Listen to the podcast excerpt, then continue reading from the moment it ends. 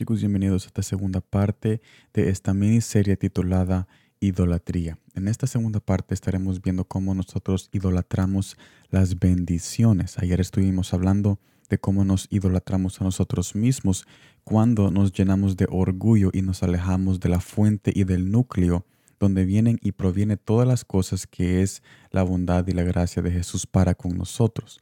En este día estaremos viendo idolatría a las bendiciones parte 2 de la miniserie Idolatría. Estaremos comenzando esta parte 2 en Job capítulo 8 versículo 6 que me dice de esta manera. Si fueres limpio y recto, ciertamente luego se despertará por ti y hará prosperar y hará próspera la morada de tu justicia. Este pasaje que acabamos de leer es una declaración de los amigos de Job. Cuando Job en sus momentos eh, de tormento vino uno de sus amigos y hizo esta declaración. El nombre de este amigo es Bildad, el personaje de este pasaje, y le dice a Job que si clamare, recibiría una morada próspera. Esto me lleva a las siguientes conclusiones. El fundamento que Jesús nos ofrece no es la bendición, es Él mismo. Él es la fundación y no las bendiciones. Porque si la bendición fuera el fundamento, entonces no tenemos a un Dios eterno que permanece y nuestra esperanza es en vana. Segundo punto, nosotros nos olvidamos que Jesús es soberano y también tiene libre albedrío. Así que Él puede decidir no bendecirnos, pero solo por eso nos vamos a ir, lo vamos a desamparar, nos vamos a, vamos a dejar de creer en Él. Jesús, sea que nos bendice o no, Él mismo es nuestra bendición. Su compañía nos garantiza una vida no de materialismo, más bien una vida eterna que va más allá de un pan terrenal. Mire lo que dice Job capítulo 1 versículo 9 al 10. Respondiendo Satanás a Jehová, dijo, ¿acaso teme Job a Dios de balde? O sea, por gusto, ¿no le ha acercado alrededor a él y a su casa y a todo lo que tiene?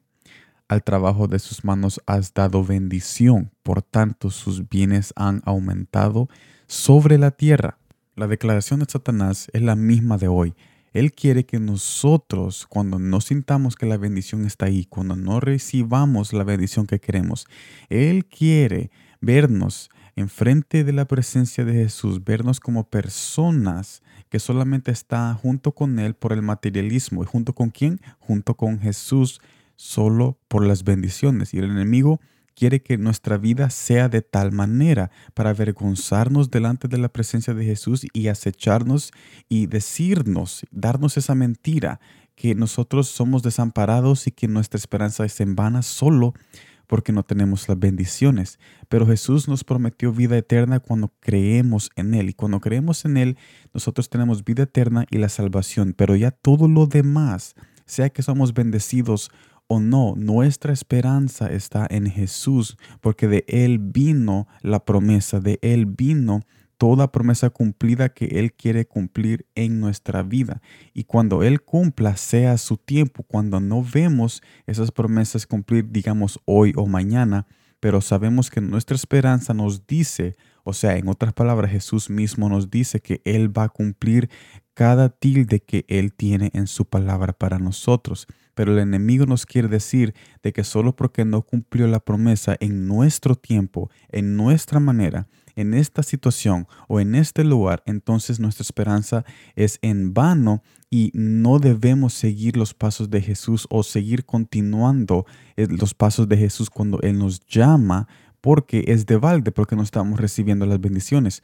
Pero nuestra mente muchas veces es engañada y con este mensaje nos invita Jesús a que dejemos la idolatría de las bendiciones mismas porque cuando nosotros dejamos que esa idolatría surja en nuestra vida cotidiana, no vamos a estar ahí cuando sí la promesa se cumpla y cuando el tiempo de Jesús esté listo y se cumpla en nuestras vidas. No vamos a estar ahí cuando Jesús diga, ok, es tiempo, porque nosotros ya lo habíamos desamparado hace mucho tiempo porque no habíamos recibido la bendición a nuestro tiempo. Y nos vamos a perder del tiempo de Jesús para nuestra vida. Y eso es, eso es muy importante saber de que nosotros tenemos que estar con Jesús no por las bendiciones, no por las bendiciones, sino que estamos con Jesús porque Él es nuestra bendición, porque Él es el núcleo de la bendición, que aunque no veamos nada enfrente de nosotros, aunque no veamos un cambio radical o un milagro que estamos esperando,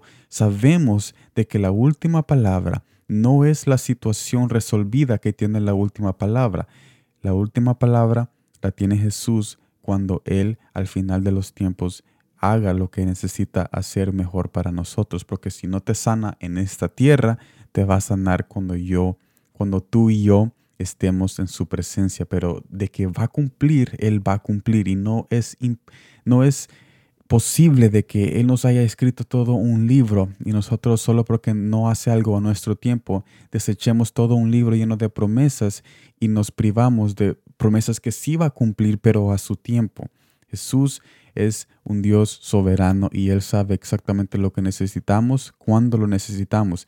Y es un poco desalentador y, y, es un poco abrumador pensar en esto y a mí me causa también muchas veces tristeza porque uno quiere que las bendiciones lleguen al tiempo que uno piensa que debe de llegar, o sea, pensamos de que la bendición tiene que llegar o si no vamos a estar desamparados. Si no viene la bendición en este momento, vamos a morir. Y esos pensamientos surgen en la cabeza tuya y la mía, pero tenemos que reconocer de que Jesús es nuestra mejor bendición y aunque quizás en ese momento que estamos necesitando esa bendición quizás no está ahí esa bendición específica, pero sí está aquel que nos prometió que nada nos va a destruir y eso es más mejor que una bendición que quizás resuelve ese problema, pero después nos lleve a una destrucción cuando se vaya esa bendición y nos quedemos sin la bendición misma, sin el núcleo de la bendición que es Jesús.